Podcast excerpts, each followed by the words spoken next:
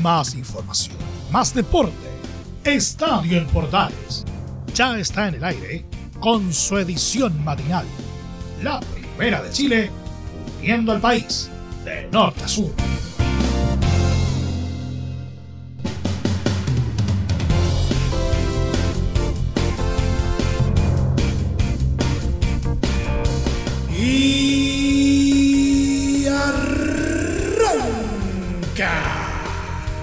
Señoras y señores, ¿cómo les va? Muy buenos días, bienvenidos una vez más, bienvenidos al show día jueves y ya estamos prácticamente listos con lo que nos va a dejar la Copa Libertadores como Copa Sudamericana para la siguiente fase que por supuesto va a venir después del receso de Copa América. Vamos a contarles cómo queda el mapa después de los partidos que se jugaron anoche pero también tenemos algunas novedades varias. Por ejemplo, la Europa League tiene campeón. ¿De quién se trata? Le vamos a contar. La Copa América sigue su rumbo, cueste lo que cueste. Vamos a ponernos al día un poco en ese ámbito. Y también se ratificó, ¿no es cierto?, el ingreso entonces de los dos nuevos equipos de la segunda división profesional. Se lo vamos a estar contando también. Todo esto y mucho más en 30 minutos. Comienza una nueva entrega de Estadio Portales.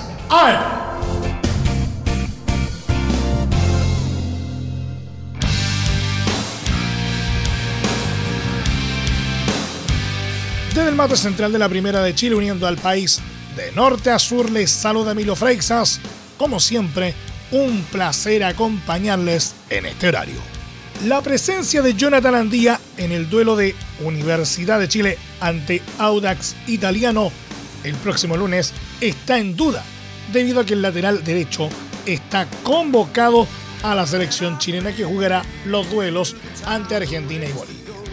Desde el elenco azul están haciendo gestiones ante Francis Callao director deportivo de La Roja, para que Andía pueda jugar ese partido en Rancagua y luego integrarse a la situación de Martín Lazarte. Esto porque los jugadores deben estar el domingo a las órdenes del DT uruguayo en el complejo deportivo Juan Pintura. La opción de que Andía sea liberado podría traer consecuencias aún mayores, dado que ese mismo día juega Racing Eugenio Mena y Gabriel Arias ante Boca por las semifinales de la Copa de la Liga. Y el club de la Academia ya ha manifestado su interés en contar con los seleccionados nacionales. De no recibir una respuesta positiva, Rafael Dudamel deberá apostar por Augusto Barros. El partido de la U y Audax se jugará el día 31 a las 20:30 horas. La siguiente noticia la compartimos con nuestros amigos de Radio Portales de Valparaíso que nos escuchan todos los días a doble banda en este horario en el 840M y 89.5 FM. El movimiento 15 de agosto, que agrupa a hinchas de Santiago Wanderers, rechazó las acusaciones del club por el ataque sufrido por el presidente del club, Rafael González asegurando que son apresuradas e irresponsables. Nos parece apresurado e irresponsable que con los escasos antecedentes que existen y sin esperar los resultados de una investigación, se asigne la autoría de los hechos a hinchas de Santiago Wanderers, más aún cuando hasta el momento ninguna persona o grupo se ha adjudicado la acción, sostuvieron en un comunicado. De haber sido el acto realizado por hinchas del club, este resultaría ser una consecuencia esperable frente al actual modelo de administración de Santiago Wanderers, el cual niega a socios, socias e hinchas cualquier espacio de participación e injerencia en la toma de decisiones y cierra los canales de opinión y conversación, agregó la institución.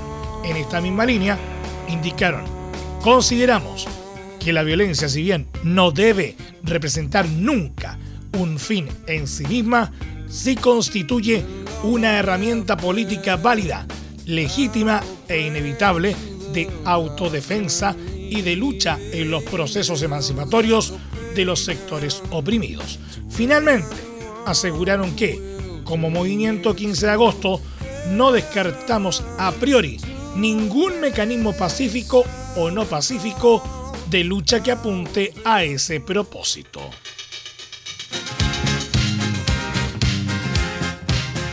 Alejandro Musa, miembro de la primera sala del Tribunal de Disciplina de la ANFP, explicó las determinaciones tomadas en relación al duelo en que Colo Colo cayó con Palestino, donde sancionó con una fecha a Leonardo Gil y con tres encuentros al utilero Nelson Pizarro. En el caso del volante, el abogado explicó que cuando compareció la semana pasada, él negó que hubiera salido del camarín y negó que hubiera tenido comunicación o insultado al árbitro. Se determinó que el señor Gil se había asomado a la puerta del camarín, salido un paso de la puerta en ropa interior y se le había dicho al árbitro más que con insultos. Se puede ver lo que está en el informe recriminándole algo del respeto al club grande, que siempre los caguen, me disculpan las palabras. El tribunal, al resolver sobre ello, determinó que si hubiera ocurrido en la cancha, da lo mismo que hubiera ocurrido en zona de vestuarios. No se le fue encima ni nada de eso. Si hubiera sido expulsado, habría meritado una fecha de expulsión, indicó.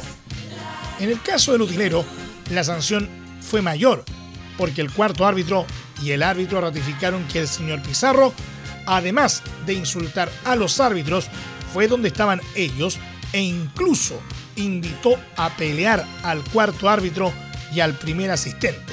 Por eso tiene las tres fechas de castigo. Por otro lado, se refirió a la situación del candado del camarín de los jueces, que estaba cerrado y nadie sabía. Recién después de cinco minutos aparece una persona con un manojo de llaves y les abre el camarín. Existen muchas obligaciones para los clubes locales para el desarrollo y la etapa previa al desarrollo de los partidos, pero no hay ninguna. Obviamente nunca vamos a encontrar una norma que diga que esté la llave del candado de la puerta del camarín de los árbitros, pero no hay ninguna que diga relación que debe estar a disposición un camarín de árbitros o debe haber una persona dispuesta para asistirlos, algo en ese sentido, dijo Musa.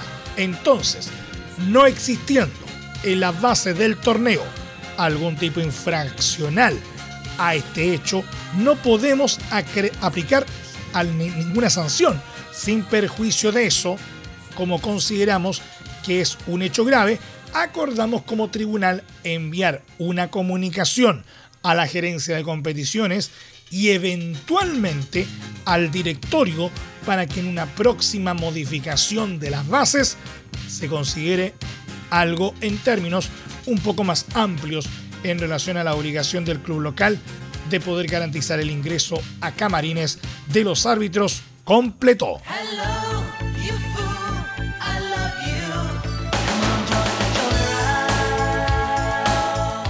El presidente de Blanco y Negro, Edmundo Valladares, aseguró que el delantero argentino Nicolás Blandi sigue siendo jugador de Colo Colo y mostró su confianza en que el jugador demostrará por qué llegó al cacique. Nicolás Blandi sigue siendo jugador del club. Nosotros contamos con él y el cuerpo técnico lo mismo. Su situación es normal y estamos convencidos de que cuando tenga la oportunidad va a demostrar quién es Nicolás Blandi, apuntó el dirigente en conferencia de prensa. Al respecto, Valladares no quiso ahondar en la frustrada salida de Blandi a Brasil, que nosotros analizamos las propuestas, pero es la gerencia deportiva la que trabaja en eso. Asimismo, advirtió que la idea es que el club no pierda jugadores. Nuestra intención es que el equipo esté potenciado y preparado para jugar en todos los frentes. La idea no es despotenciar el plantel y estamos enfocados en obtener nuevos recursos en el área comercial. Nuestra apuesta es que podamos tener nuevos recursos como lo necesita la institución desde lo comercial y algunas campañas que estamos trabajando. Finalmente, habló de la sanción a Leonardo Gil y al incidente del candado en el camarín del árbitro, asegurando que hemos conversado todos los estamentos y estamos todos en la misma línea y búsqueda. Nuestro compromiso es trabajar para que este tipo de situaciones no se repita más. Cuando estemos todos enfocados en la cancha, no se volverán a ver este tipo de situaciones. Hemos reconocido las falencias y errores cometidos y vamos a seguir avanzando porque cuando estamos todos enfocados en la cancha, las cosas van a ir bien. Cerro. Mm,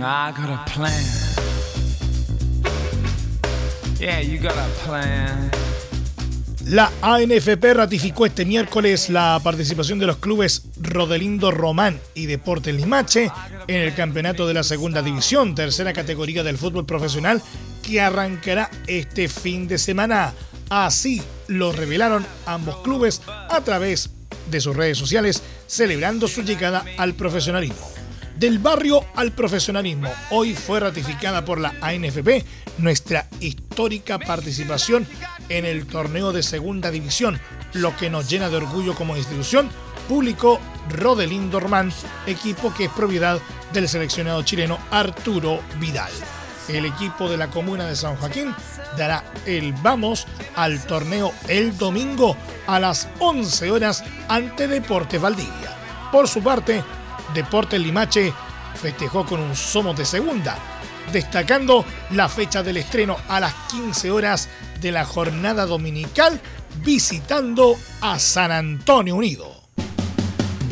Entre Marco Grande y Marco Chico, media vuelta y vuelta completa. Escuchas Estadio en Portales en la Primera de Chile, uniendo al país de norte a sur.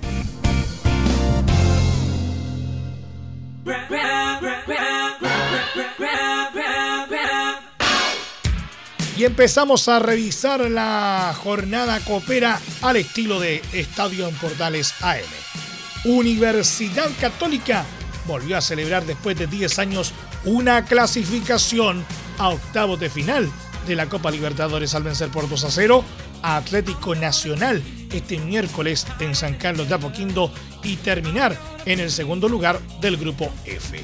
El conjunto cruzado necesitaba de sí mismo para lograr el cupo a la ronda de los 16 mejores y lo logró con un gran rendimiento ante los verdolagas en un partido intenso que fue ida y vuelta por la necesidad de ambos equipos por conseguir la victoria. Desde el pitazo inicial, el choque fue frenético, aunque los cruzados gozaron de una mayor cantidad de oportunidades frente al arco con peligrosas jugadas de balón detenido, el ímpetu de Diego Valencia y los contragolpes que lideró Edson Puch.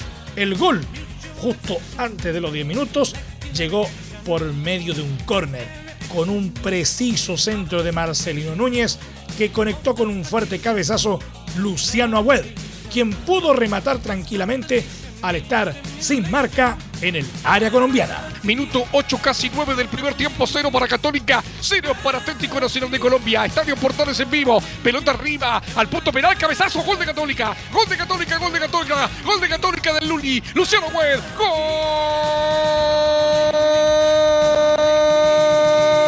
de la Universidad Católica.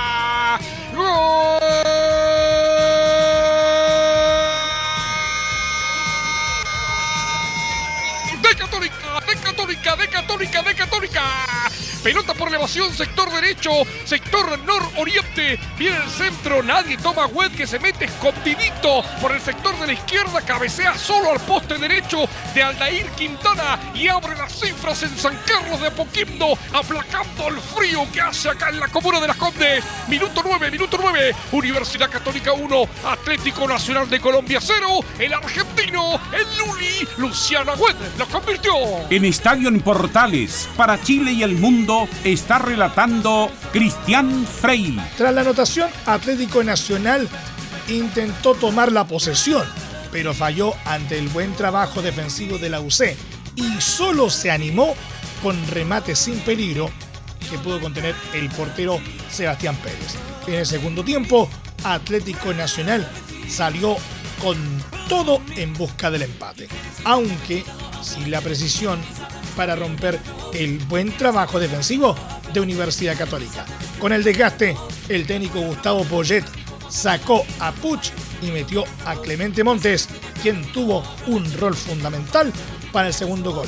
En el minuto 77, el joven valor, seleccionado nacional, asistió a Diego Valencia y el pollo, con un derechazo, liquidó las opciones del equipo colombiano.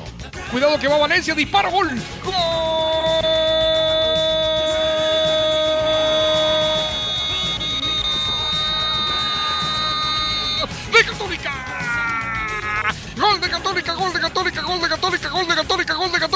gol de Diego Valencia. La pelota sobra todo el mundo. Pivotea el mismo Diego Valencia. Habilita por derecha Clemente Montes. Se mete a zona de peligro. Dispara cruzado. Un zapatazo de borde interno, pierna derecha. Tremenda habilitación de Clemente Montes para que entre Valencia y le dispare. Le haga un túnel al portero Aldair Quintana. Y Poyet se vuelva loco a saltar como un niño acá abajo de la caseta de porteros en el estadio San Carlos de Apoquindo. Se mete en segunda ronda Universidad Católica. Minuto 33, minuto 33, minuto 33, segundo tiempo. Tremenda jugada de Montes, se reitero. Dispara Valencia, mata al portero Quintana. Universidad Católica 2, Atlético Nacional de Colombia 0. El 30, Diego Valencia lo convirtió. En Estadio en Portales, para Chile y el mundo, está relatando el bombero del relato, Cristian Frey. Con el resultado, la UC sumó nueve puntos, quedando por encima de Nacional, clasificado a la Copa Sudamericana con 8. Y Atlético Nacional, último, eliminado de toda competencia con solo 5 positivos. El líder del grupo F fue Argentino Juniors con 12. El próximo rival de la franja en Copa Libertadores será determinado a través de sorteo por la Conmebol. Por el torneo local, el siguiente desafío será ante Cobresal el domingo a las 19 horas.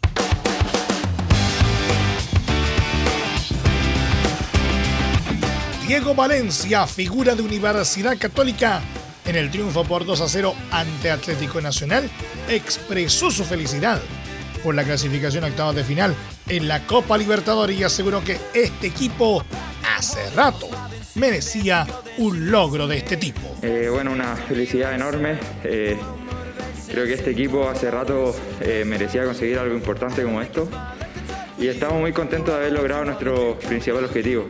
Yo personalmente, eh, lograr esto con, con, el club donde me formé, la verdad es, un, es una alegría enorme para mí y ta- también para todo el equipo, que hemos trabajado duro para esto. En la misma línea, apuntó que la clasificación genera sensaciones positivas y ayuda en generar más confianza en el plantel. Diego Valencia en Estadio en Portales AM. Logramos algo muy importante eh, con el club, algo que no lográbamos hace bastantes competencias de Libertadores, así que muy, muy contento, con sensaciones muy positivas y tenemos que seguir en esta misma senda que, que podemos, podemos lograr cosas lindas. El uruguayo Gustavo Poyet, técnico de Universidad Católica, reflexionó sobre la clasificación a octavos de final de la Copa Libertadores y afirmó que el paso a la siguiente fase es muy bueno para el fútbol chileno. Bueno, creo que hay que hacer una buena reflexión. eh, que haya, haga tanto tiempo que el club no podía pasar esta, esta eliminatoria demuestra lo difícil que es. Creo que me llevo hoy la alegría de que los jugadores que están acá se lo merecían porque lo venían buscando durante mucho tiempo. Eh, a veces no depende solo de uno, depende también de los rivales, depende del grupo. Eh, pero creo que no solo para nosotros, evidentemente, para Católica más, pero creo que es muy bueno para el fútbol chileno. Creo que, que si pensamos en el país y pensamos en, eh, en lo que estamos tratando de lograr y de competir a mejor nivel, creo que es un paso muy bueno para, para todo el fútbol chileno de que un equipo como nosotros pueda, pueda pasar el grupo que hacía ya unos cuantos años, nosotros 10, pero el resto de Chile también 3 o 4. El estratego, respecto al triunfo por 2 a 0 ante Atlético Nacional, remarcó que fue un día complejo debido a la baja de última hora de Raimundo Rebolledo, pero que logró superar con éxito esa dificultad. Gustavo Poyet en Estadio en Portales AM. Bueno, fue un día complicado. Eh, como bien saben, se decidió que, que, Catuto no fuera parte del partido. Fue sobre el final. Este, tuvimos que hacer ajustes. El, equipo reaccionó y se adaptó de una manera tremenda por suerte las decisiones que tomamos antes del partido los, los, jugadores la aplicaron de una manera excepcional, que son los que juegan, que son los que deciden. Eh, creo que el grupo venía creciendo, el ambiente, a pesar de haber perdido los últimos partidos, era muy bueno, estaban con, muchas ganas de jugar, lo demostraron en el calentamiento y solo se esperaba de que salieran las cosas, que es lo principal. Y, y la verdad que estoy muy contento por ello, porque se notaba la necesidad también como profesional de poder lograr algo en, en la carrera y sobre todo con el club como un católico. Unión La Calera visita este jueves a las 20 horas a Liga Deportiva Universitaria de Quito por la última fecha del Grupo 7 de Copa Libertadores con una mínima chance de acceder a la Copa Sudamericana como tercero de su zona. El cuadro cementero necesita ganar por tres goles o más para escalar al tercer lugar del grupo y desplazar al conjunto ecuatoriano que a su vez no tiene opciones de superar a los ya clasificados a octavos de final Flamengo y Vélez Sarsfield. La tarea no será nada de fácil, pues el elenco chileno llega con múltiples bajas al compromiso que se disputará en el Estadio Rodrigo Paz Delgado de Quito. El equipo que dirige Luca Marco Giuseppe no contará con Alexis Martín Arias ni con los defensas Santiago García y Eric Bimberg, tampoco con el volante Jorge Valdivia ni con los delanteros Octavio Rivero y Andrés Vilches. Así, los caleranos saltarán al terreno de juego con Miguel Vargas, Simón Ramírez, Cristian Vilches, Matías Navarrete, Yerko Ollanedel, Gonzalo Castellani, Matías Cavaleri, Esteban Valencia, Ariel Martínez, Jason Vargas y Sebastián Sáez. Liga de Quito, por su parte, necesita sostener el tercer lugar que hoy lo tiene en puestos de Copa Sudamericana, el premio de consuelo a los terceros de cada grupo de la Copa Libertadores. El equipo ecuatoriano saldrá a la cancha con Adrián Gavarini, José Quintero, Franklin Guerra, Anderson Ordóñez, Cristian Cruz, Jordi Alcíbar, Lucas Villarruel, Matías Zunino, Johan Julio, Billy Arce y Luis Amarilla. El encuentro será transmisión de Estadio Portales desde las 19.30 horas con relato de César Ronán Bustos.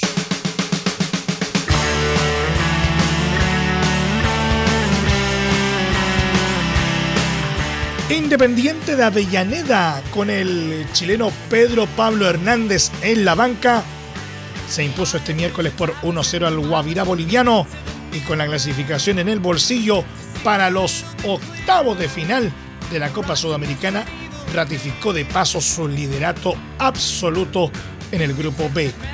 Con el tanto de Silvio Romero, el rojo sumó 14 unidades y pasó por encima a Montevideo City Torque del chileno Marcelo Allende, que sumó 11 puntos. Bahía se quedó en 8 unidades, mientras que Guavirá no sumó en 6 partidos. Montevideo City ganó por 4 a 2 a Bahía y Allende fue autor de uno de los goles.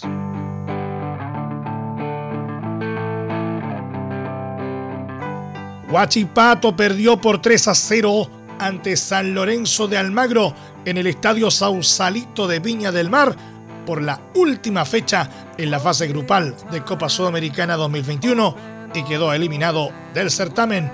En la primera mitad, el elenco argentino entró con una gran disposición en ataque y se puso en ventaja a los 10 minutos gracias a una aparición en el área de Nicolás Emanuel Fernández. Ese gol hizo crecer a la visita que siguió buscando y colocó el 2 a 0 tras un remate nuevamente de Fernández, quien selló su doblete. En el complemento, Guachipato intentó reaccionar, pero se encontró con un tanto de Luis Segueira, quien encontró espacios y selló a los 55 minutos el 3 a 0 que se mantuvo hasta el final del compromiso. Con la caída, el equipo de Juan José Lubera quedó eliminado y en el segundo puesto con 8 puntos en el grupo liderado por Rosario Central, que clasificó con 11 unidades. Además, el conjunto acerero cerró con una pésima estadística en el torneo, pues recibió 8 goles en sus últimos dos compromisos. Ahora, Huachipato se concentrará en el Campeonato Nacional, donde enfrentará a Deportes Antofagasta el lunes 31 de mayo a las 15.30 horas. Corinthians del chileno Ángelo Araos, que fue titular, que ya estaba eliminado de la Copa Sudamericana, se despidió de la fase de grupos con una goleada por 4 a 0 al River Plate paraguayo, que llegó al partido de la sexta jornada con posibilidades de avanzar a los octavos de final. Un doblete de Ramiro a los 21 y 58 minutos, un tanto del atacante O en el 28 y otro del volante Mateus Vital a los 33 establecieron la paliza del equipo paulista en el estadio Neoquímica Arena al caer el telón del grupo E. Con el resultado, el Corinthians terminó segundo con 10 unidades, los mismos del River Plate, pero con mejor saldo de goles. Nos vamos a Copa América porque la Conmebol informó que este miércoles el presidente de Argentina, Alberto Fernández, se reunió con Alejandro Domínguez, timonel de la Confederación Sudamericana, para presentar un estricto protocolo para la realización de la Copa América y el país quedó bajo riguroso estudio para ver si se puede organizar el torneo. De acuerdo al comunicado, se evaluaron aspectos organizativos y logísticos, además de la posible habilitación de sedes adicionales en caso de que la Copa América se realice de forma íntegra en Argentina. También fueron considerados los protocolos sanitarios debido al alza de casos por COVID-19 en Argentina. Finalmente, apuntaron que la decisión sobre la celebración de la Copa América la tomarán las autoridades sanitarias de Argentina. El análisis de la disputa de esta Copa América y sus protocolos sanitarios para que se pueda organizar en el país quedará bajo el riguroso estudio de funcionarios del Ministerio de Salud de la República Argentina. Cierra el comunicado sin hacer mención a la posibilidad de una organización conjunta con Chile.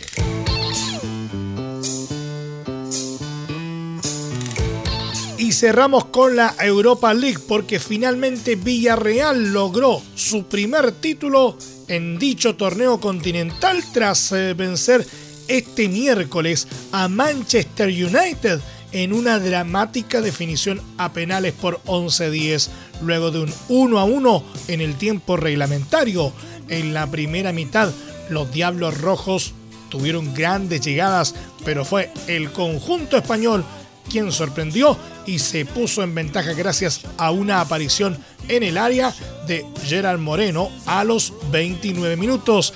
En el complemento, el cuadro inglés tomó más protagonismo y el uruguayo Edison Cavani a los 55 colocó el empate 1 a 1 que se mantuvo hasta el final del partido. En el tiempo extra, ambos equipos intentaron romper el empate, pero el buen nivel de los arqueros y la poca efectividad envió la definición a los penales. Fue desde los 12 pasos donde se vivió un gran dramatismo, pues fue una definición casi perfecta con todos los tiros marcados hasta que llegó el turno de los arqueros y fue ahí donde David De Gea falló en su tiro. De esta forma, Villarreal logró su primer trofeo de Europa League de la mano del entrenador Unai Emery, quien eh, sigue aumentando su palmarés y logró su cuarta copa en este torneo. Nos vamos. Muchas gracias por la sintonía y la atención dispensada. Hasta aquí nomás llegamos con la presente entrega de Estadio en Portales en su edición AM, como siempre, a través de las ondas de la Primera de Chile uniendo al país de norte a sur. Les acompañó Emilio Freixas. Muchas gracias a quienes nos sintonizaron a través de las diferentes plataformas de Portales Digital, a través de la red de medios unidos en todo el país y también a través de la Deportiva de Chile Radio Sport Continúen en sintonía de Portales Digital porque ya está aquí Leo Mora y la mañana al estilo de un clásico. Portaleando la mañana a continuación.